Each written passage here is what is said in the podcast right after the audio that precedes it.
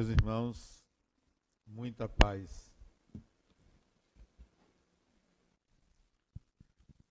Deve existir muita gente que, como eu, saiu do interior quando menino e veio morar na capital. Muita gente com mais de 60 anos, como eu, que experimentou isso. E me lembro a expectativa de entrar em contato com algo novo. Tudo aqui era maravilhoso e desafiador. A cidade onde eu nasci é uma cidade muito pobre, muito pobre mesmo, e venho de uma família pobre. Salvador era, então, o paraíso. Salvador seria a Nova York de hoje. Salvador seria a grande cidade de todas as oportunidades. Então eu fiquei muito extasiado em conhecer a capital da Bahia. Menino, nove anos, quase nove anos, foi um admirável mundo novo. Acho que vocês devem imaginar o que é isso. Tudo diferente. Grandes novidades para mim. Da mesma forma, uma pessoa que sai da sua casa, do seu conforto, do acolhimento, do afeto que tem onde mora, e vai todo dia trabalhar. É claro que todos prefeririam ficar em casa, descansando entre os seus afetos, mas sabe que tem que trabalhar, sabe que tem que enfrentar os desafios da vida, mas também sabe que no final do dia ou em algum momento volta para casa. Desculpem. Volta para casa. E lá sabe que vai encontrar sossego, tranquilidade. Isso é muito bom. A vida humana é talvez assim. Há uma dualidade entre lazer e, e trabalho, entre prazer e obrigação, entre conforto e dificuldades. Acho que é assim em tudo. Em tudo nós enfrentamos momentos aversivos, mas sempre devemos ter em mente que em algum momento, em algum lugar, tudo isso cessa, tudo isso passa. Não estamos acorrentados ou aprisionados eternamente a nada nem a ninguém.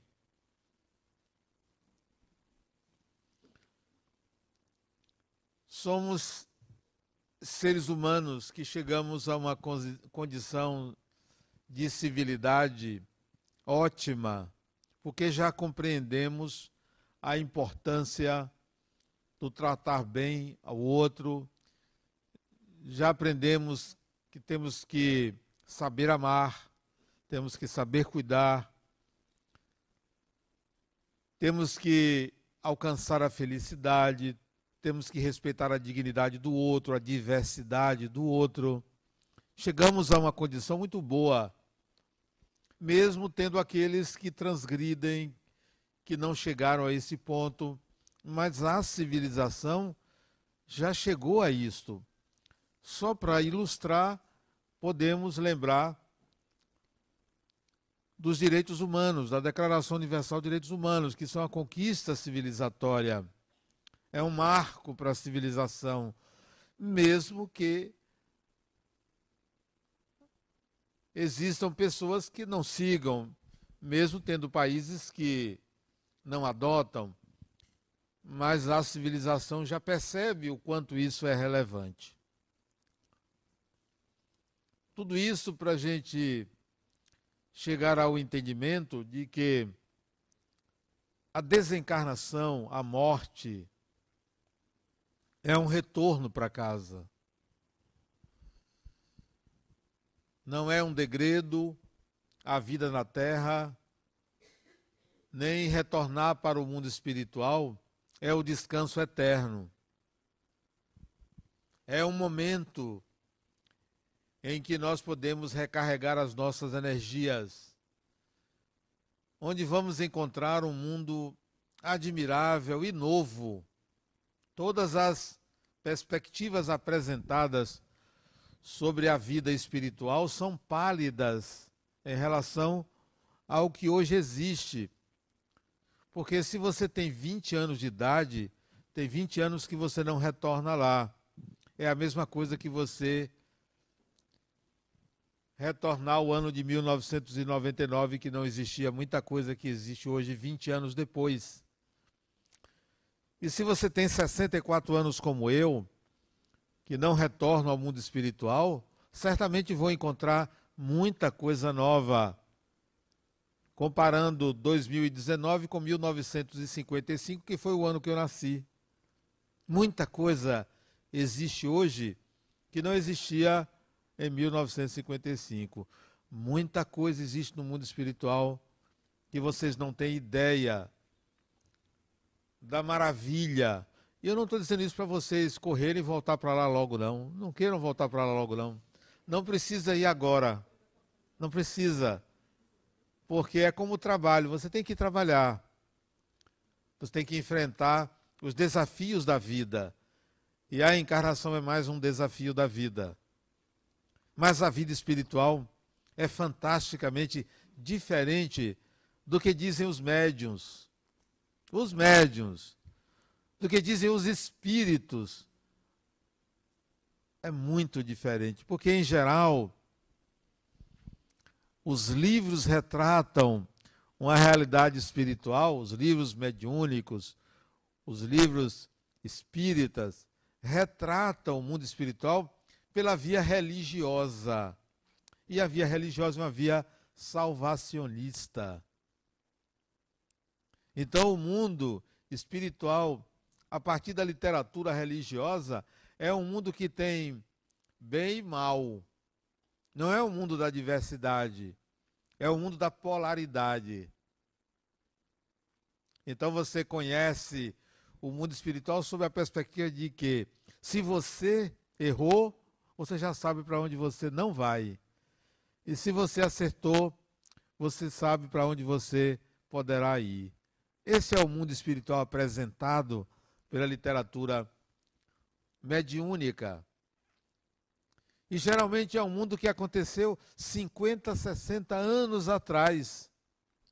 Portanto, não é a realidade de hoje. É completamente diferente do que podemos imaginar. É como você chegar e, e souber que Salvador tem 365 igrejas. Mas eu pergunto a vocês: Salvador é uma cidade violenta? É. Mas não tem tanta igreja, tanto centro espírita, mas é uma cidade violenta mas também é uma cidade pacífica, porque tem ilhas de paz nessa cidade. Mas ela é muito mais do que violenta e pacífica, é muito mais religiosa do que profana. Salvador, como qualquer outra cidade, tem uma diversidade muito grande de pessoas, de locais, de situações, de configurações. Não se pode dizer que conhece uma coisa por uma polaridade. Então, não conhecemos de fato o que é o mundo espiritual. Pode ter certeza que a sua surpresa será grande, muito grande. Muito diversa daquela onde só tem anjos, bons espíritos, obsessores. Você vai encontrar pessoas iludidas, desiludidas, amorosas, pessoas sábias, pessoas ingênuas. Você vai encontrar construções arrojadas, vai encontrar choupanas, casebres, vai encontrar tudo que você conhece e mais o que você não conhece. Você pode se perguntar assim, mas aonde está? Onde está? Eu não vejo. A semana retrasada, eu estava ouvindo uma música que me encantou bastante. Eu entendo muito pouco de música. Para mim só existem dois tipos, a boa e a ruim. Imagine a ignorância minha em termos musicais. Mas eu estava ouvindo uma música e percebi que a música era uma oração. Uma oração. Onde o compositor ou os compositores perguntavam assim: Deus, onde estás? Onde estás que não vê tanto sofrimento? A música famosa chamada Diáspora. Você já ouviu essa música? Diáspora dos tribalistas que fala dos refugiados. Dos refugiados. Belíssima música de Arnaldo Antunes, Marisa Monte, Carlinhos Brown. Foram muito felizes em compor uma oração a Deus. Onde estás? Onde estás? Ó oh Deus, onde estás? Onde se esconde? Em que nuvem? Belíssima música. Não só o ritmo, como a letra da música. Estou fazendo propaganda da música, né? Mas vale a pena. Não os conheço, não me pagaram para isso, mas eles estão de parabéns pela música. Diáspora. Eu até escrevi no Jornal à Tarde, na minha coluna quinzenal, das quartas-feiras, sobre diásporas da igualdade o significado de diáspora.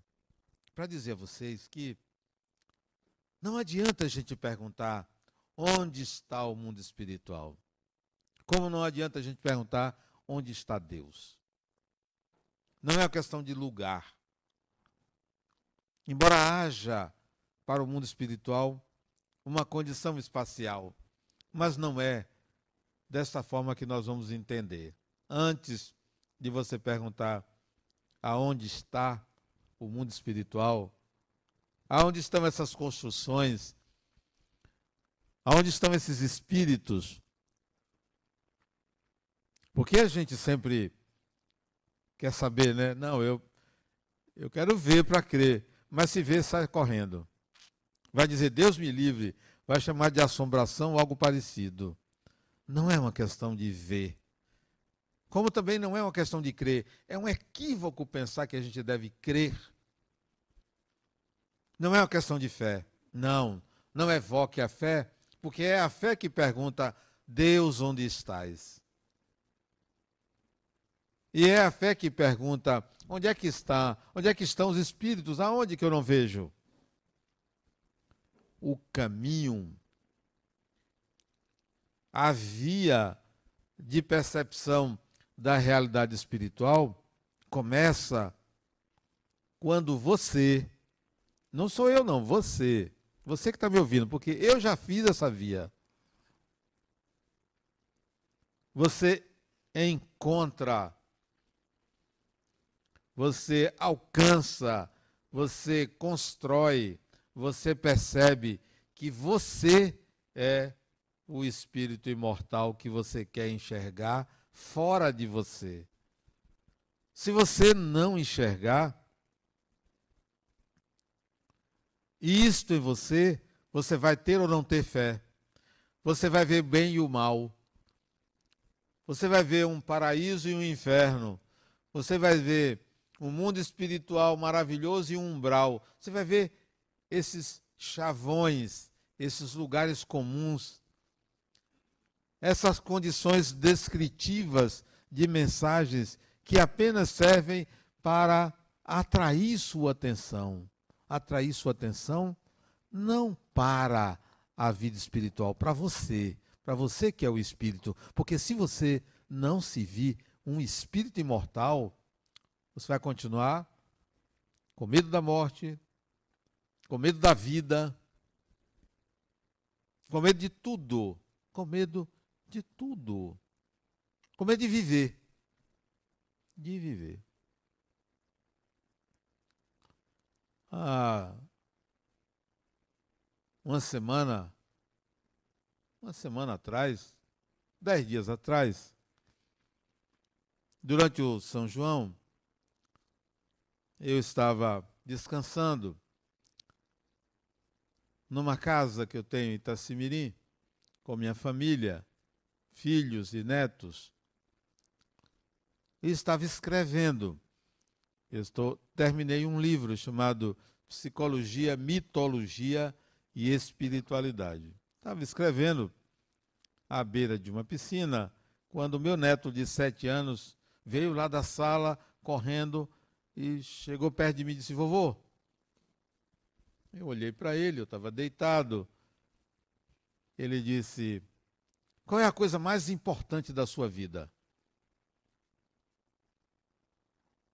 Antes de responder, eu fiquei pensando: Mas por que ele veio me perguntar isto agora aqui? Eu aqui sozinho, na beira de uma piscina, ele corre lá. Qual é a coisa mais importante da sua vida? Eu olhei para ele, ele em pé, eu deitado numa poltrona. Aí eu olhei e disse: o amor. Falei assim, não foi uma coisa assim bem refletida minha. Falei, o amor. Aí ele disse: para mim não. Qual é a coisa mais importante para você na vida? Ele disse: viver.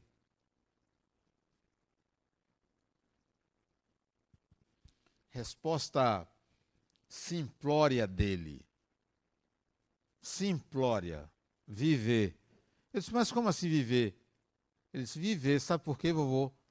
Porque viver é sentir. Pronto. Resposta profunda. Viver é sentir. E voltou correndo para a sala. Como se fosse assim, ó, você está escrevendo alguma coisa aí? Seja mais profundo. Aí me deu uma lição.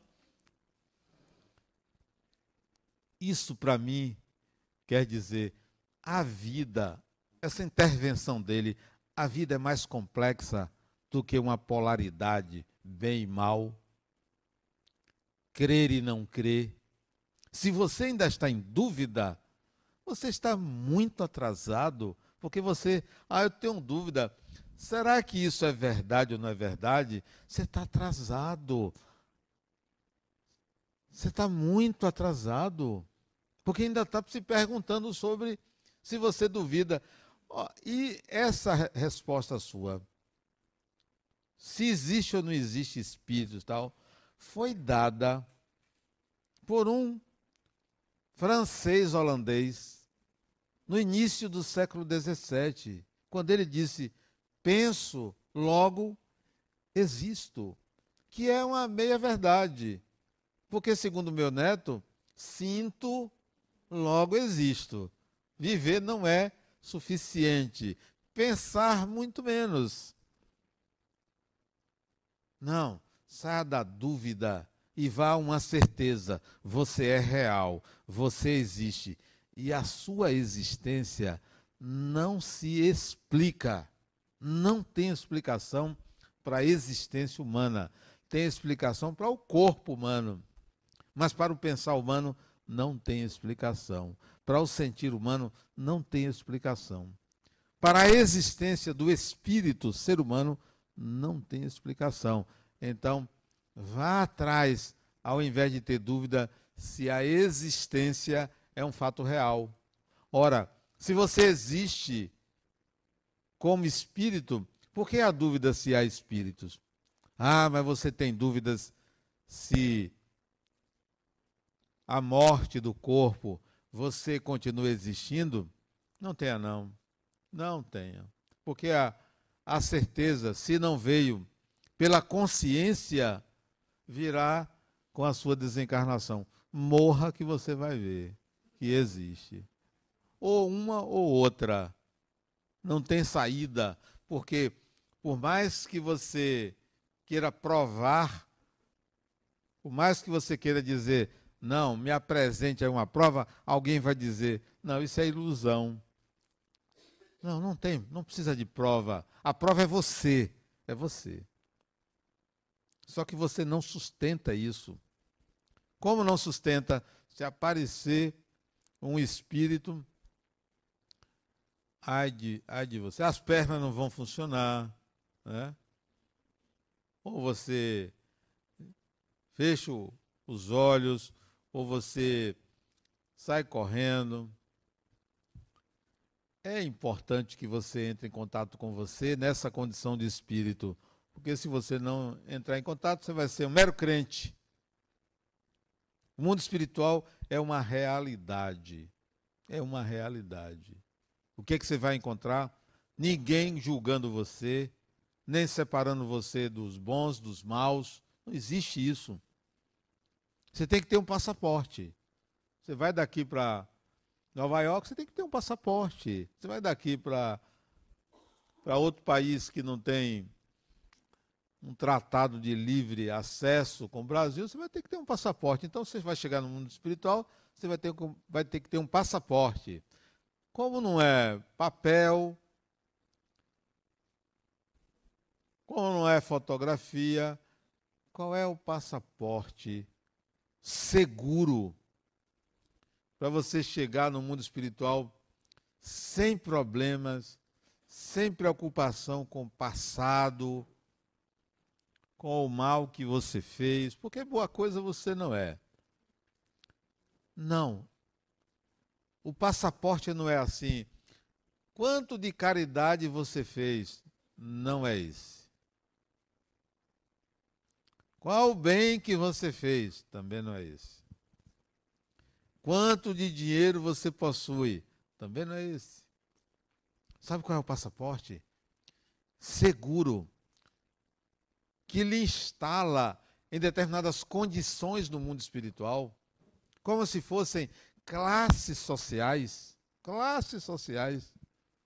Aqui, na vida material, se você tem dinheiro, você pode comprar um bom apartamento num, ou uma boa casa num bom local.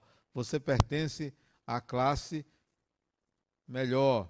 Se você não tem, você vai morar num lugar, numa gíria, que eu gosto dessa gíria, num lugar peba. Então você é uma pessoa peba. Aqui conta o dinheiro ou os favores para os amigos. Aí você se instala, né? No mundo espiritual, não é isso que conta. O passaporte não é esse. Olha o que eu estou dizendo. Não é o bem que você faz que conta, não. Nem é o mal, claro. Qual é o passaporte?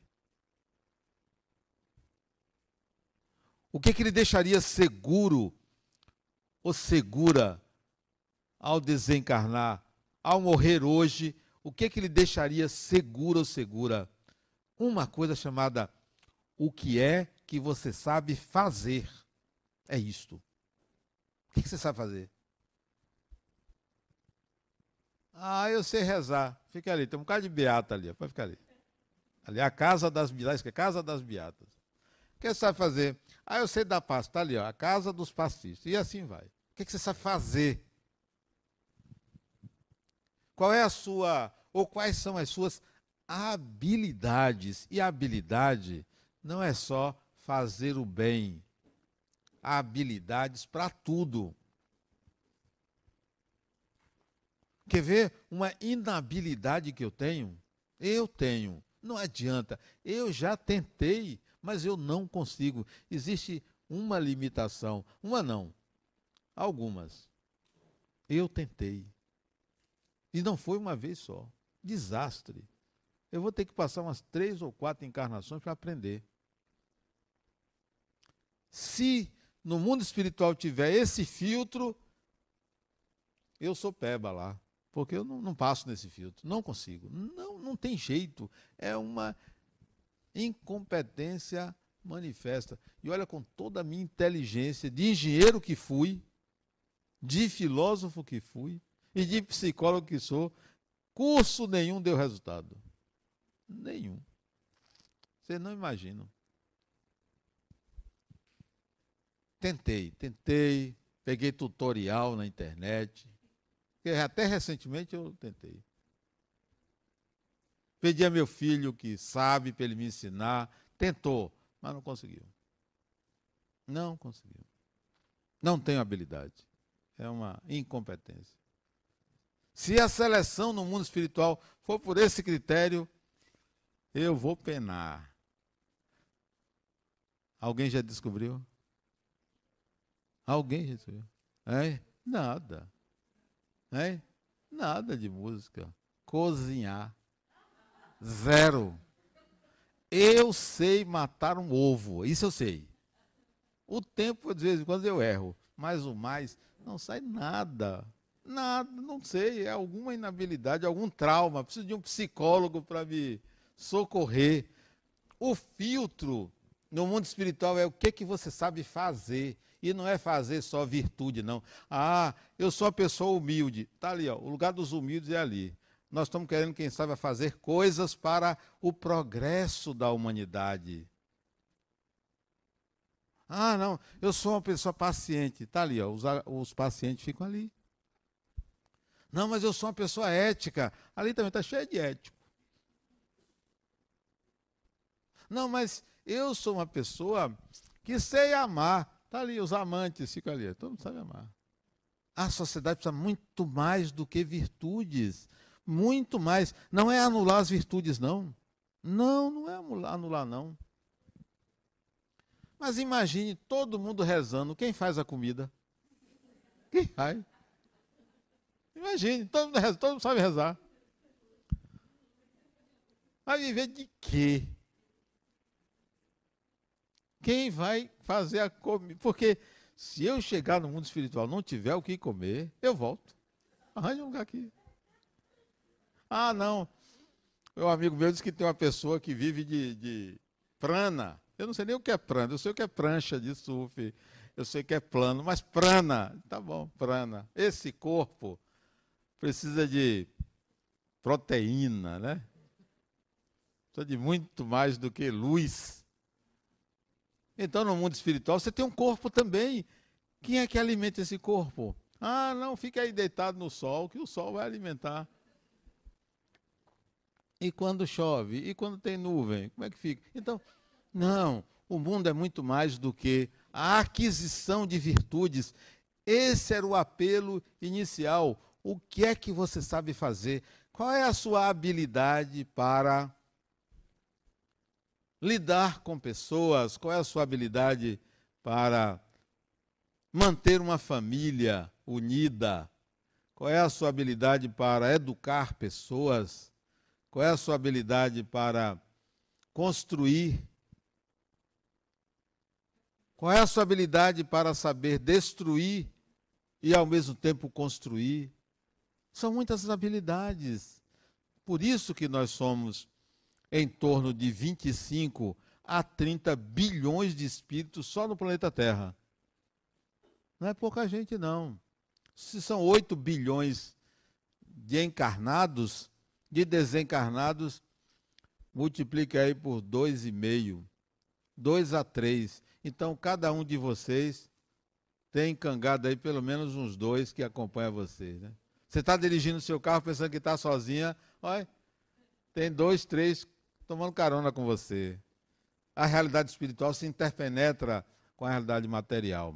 Então, despreocupe-se com a morte. Saiba fazer alguma coisa de útil. Quando chegar, você vai arranjar emprego. Embora do outro lado tem. Aqui não são 13 milhões de desempregados? Lá tem muito mais desempregado, tem muita gente acomodada. Acomodada. Que vive da caridade alheia. E tem gente que vive da caridade. E tem pessoas caridosas que mantêm a pobreza porque gostam de fazer esse tipo de caridade para manter a inércia do outro. Não, não despreocupe-se com a morte. Você vai ver que é fácil, é simples. Tranquilo, tranquilo. Você nem sente. Quando viu, cadê? Fui. Vai encontrar quem? parentes desencarnados, a maioria encontra parente, né? Parentes, amigos, inimigos, muito pouco você vai encontrar, pouquíssimo, nem se preocupe. É raríssimo. Quantos inimigos você tem? Aquele que você deve, né, que você tomou o dinheiro emprestado e não paga, você foge dele. Esse você, você o chamou de inimigo, né? Não, a maioria aqui não tem inimigo, tem inimizades porque não presta também. Não, não tem inimigo, ah, vou encontrar inimigo. Eu pergunto a você, você perderia tempo tendo o que fazer para ficar atrás de uma pessoa para se vingar de uma coisa que aconteceu há 100, 200 anos atrás? Só se for muito idiota para ficar numa condição dessa. Então, não, vocês não vão encontrar inimigos do passado. Vocês vão encontrar parentes ou, na pior das hipóteses, vão encontrar um lugar de acolhimento. É, terça-feira passada, ontem, ontem foi terça? Hoje é quarta, né? Ontem foi feriado? Foi. Ontem eu fui visitar, ontem de manhã, um asilo de idosos. Não tinha o que fazer, vou visitar ali, aqui perto, em Lauro de Freitas. São oitenta e poucos idosos. homens e mulheres, o panorama espiritual, o pior possível. O panorama material, as condições de instalação não eram tão ruins, merecidas para aquela categoria de espíritos. Mas espiritualmente vocês ficariam estarrecidos com o ambiente espiritual. Obsessões, sofrimentos, espíritos ali presos àqueles familiares por décadas. Essa é a condição de poucas pessoas. A maioria não permanece assim, nem desencarna assim.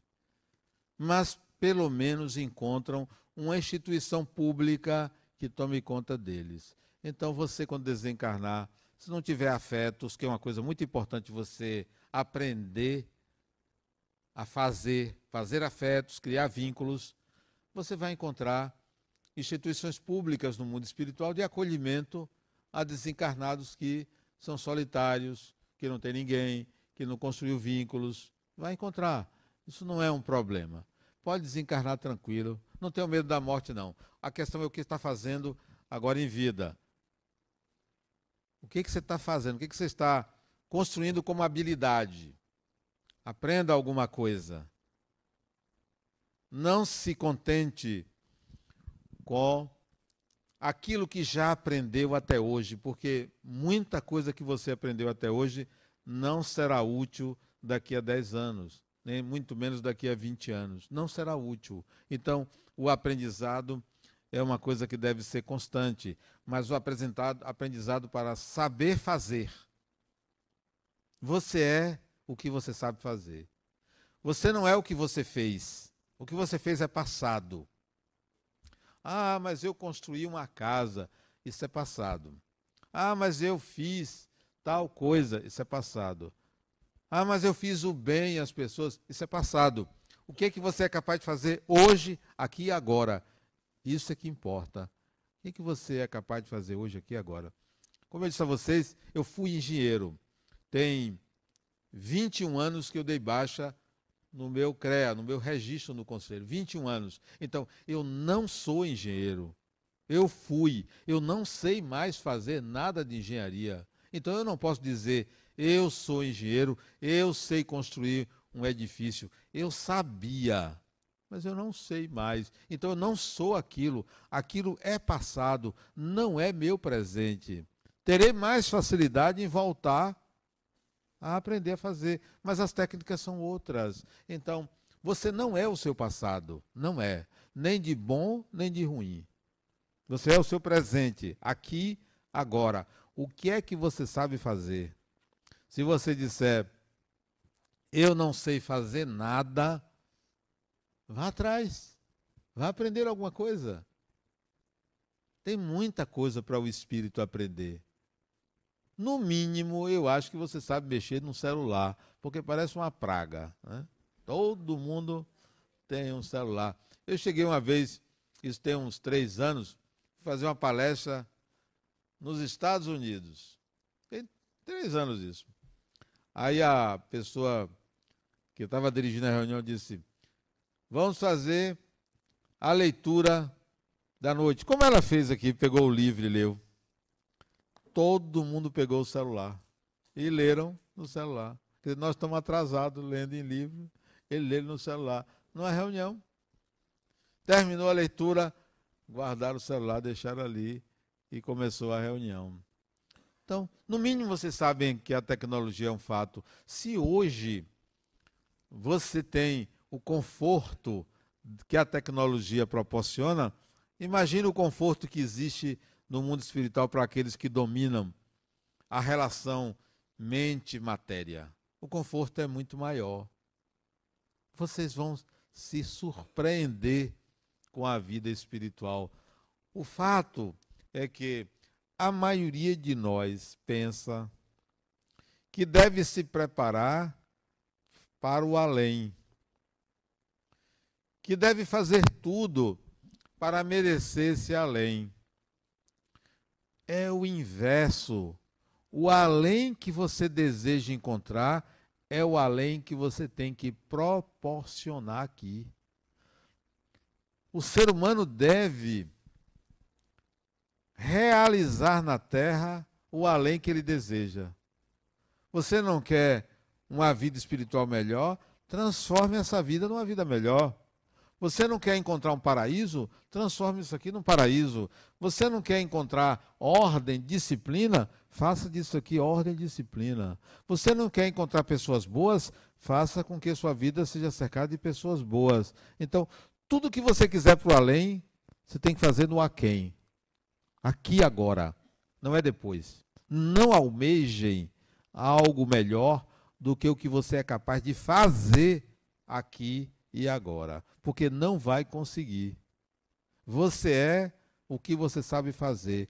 O que você sabe fazer está estampado em volta de você. Onde você mora, com quem você mora, qual é a energia que circula em torno de você, como é sua casa, como é seu quarto, como você lida com as pessoas à sua volta, isto é você.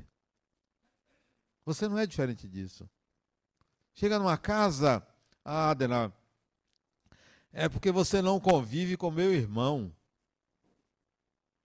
Pois é, seu irmão não presta, né?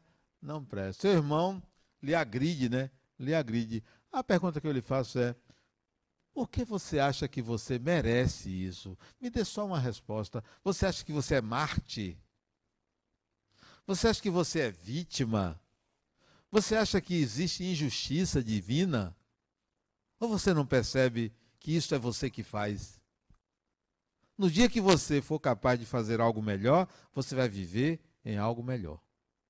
Porque enquanto você viver sob condições adversas, é o que você sabe fazer. É aquilo que você vive. Então, criatura, não reclame de ninguém. Porque não existe vítima. Não existe. Existe vítima para a justiça humana, está lá a vítima, mas a vítima tem que se perguntar: vem cá, o que está acontecendo comigo para eu precisar passar por isso? Não é o que, que eu fiz, é o que, que eu sou para passar por isso. Não pergunte por quem os sinos dobram. Eles dobram por você. Isto é, não pergunte quem morreu. Quem morreu? Quem morreu foi você. Porque enquanto você não entender que a vida é a integração de habilidades, você está morrendo. A morte é isso. A morte não é a perda do corpo, a morte é a ignorância do espírito. Não é ignorância. Está morto quem está ignorante. Nesse mesmo dia, ontem, de manhã eu fui visitar um asilo. Eu tirei o dia para fazer visita. De tarde eu fui visitar um amigo. Eu já pensei que ele tinha desencarnado. Ele tem 95 anos. 95 anos. Ele se formou em medicina na turma de 1954 da Universidade Federal da Bahia. Eu não tinha nascido. Aí fui visitá-lo. Ele mora aqui perto. Ele frequentava aqui. Interessante que eu dizia a ele, quando ele vinha aqui, fulano, eu já falo com você assim, porque você vai primeiro do que eu. E ele ainda não foi, olha.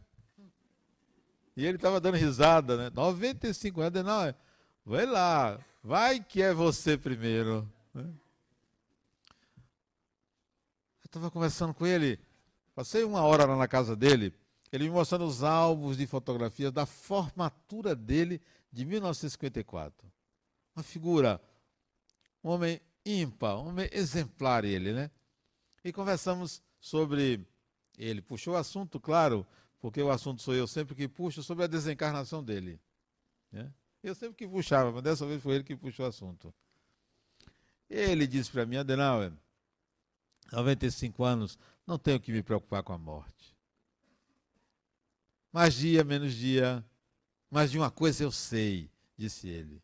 Uma coisa eu tenho certeza. A esposa dele estava do lado. Ela deve ter acho que uns 30, 30, 25 anos mais nova do que ele. Ou 25 ou 30 anos mais nova. A esposa do lado, disse, uma coisa eu tenho certeza. Eu vou, mas eu voltarei para ficar junto dela de novo. Eu achei isso muito bonito, né? Não sei se é porque ela estava ali de junto, né? Aí eu disse, fulano, você foi esperto. Você foi muito esperto. Eles têm, acho que 16, 16 anos de casados, eles. Aí eu disse, você foi esperto, médico, se casou pela segunda vez, é a segunda esposa dele, né? Se casou pela segunda vez com a fisioterapeuta, para cuidar de você, não foi? Você escolheu com esta intenção. Você não tinha essa habilidade de se cuidar. Você se casou com uma cuidadora, não foi esperto, né? Aí ele deu risada, era do que ela é fisioterapeuta, ela deu risada, né? Ela disse: Não, Adenauer. Quando ele me conheceu, eu não era fisioterapeuta. Ele me incentivou a fazer, a estudar fisioterapia. Eu disse, já prevendo que, que precisaria de uma cuidadora, né? Eu fiquei conversando com ele durante boa parte da tarde de ontem, mais sobre a vida, o sentido da vida, a importância do fazer, do que ele fez. Ele que criou o primeiro laboratório de patologia na Universidade Federal da Bahia, ele era professor dessa disciplina na universidade, ele fez curso fora do país. E ele disse, Adenal, eu faria tudo de novo, porque nós precisamos é, deixar no mundo aquilo que nós somos. Precisamos deixar no mundo aquilo que nós somos. E eu pergunto, o que, que você está deixando o que você é? Inimizades? Bagunça? Dificuldades para os outros? Inimizades com familiares, o que, você está deixando? Então, refaça logo esse caminho, enquanto você está, está aqui, desculpe, para não esperar uma próxima encarnação. Para não esperar. Não há porquê você aguardar para descobrir se é verdade ou não é verdade. Se ainda está nessa, está atrasado. Está muito atrasado quinta-feira passada, eu estava em minha casa e recebi uma pessoa que mora em outro estado. Ela é minha paciente há cerca de um ano e dois meses. E eu não a conhecia, porque nós começamos um contato pela internet. Ela morava fora do Brasil e era colega de minha filha nos Estados Unidos. E minha filha me indicou como terapeuta dela, como psicólogo dela. E começamos. Ela veio morar no Brasil, mas não veio para Salvador, não é daqui. E tivemos a oportunidade agora de pessoalmente nos conhecer, porque nos conhecíamos pelo celular, porque a terapia era pela internet. E ela saltou, veio do aeroporto, saltou na porta da minha casa, e eu estava na varanda esperando, e ela me cumprimentou. Quando ela me cumprimentou, eu vi uma imagem do lado dela, de um homem, vestido à moda romana. Um senhor. Essa paciente tem 31, 32 anos.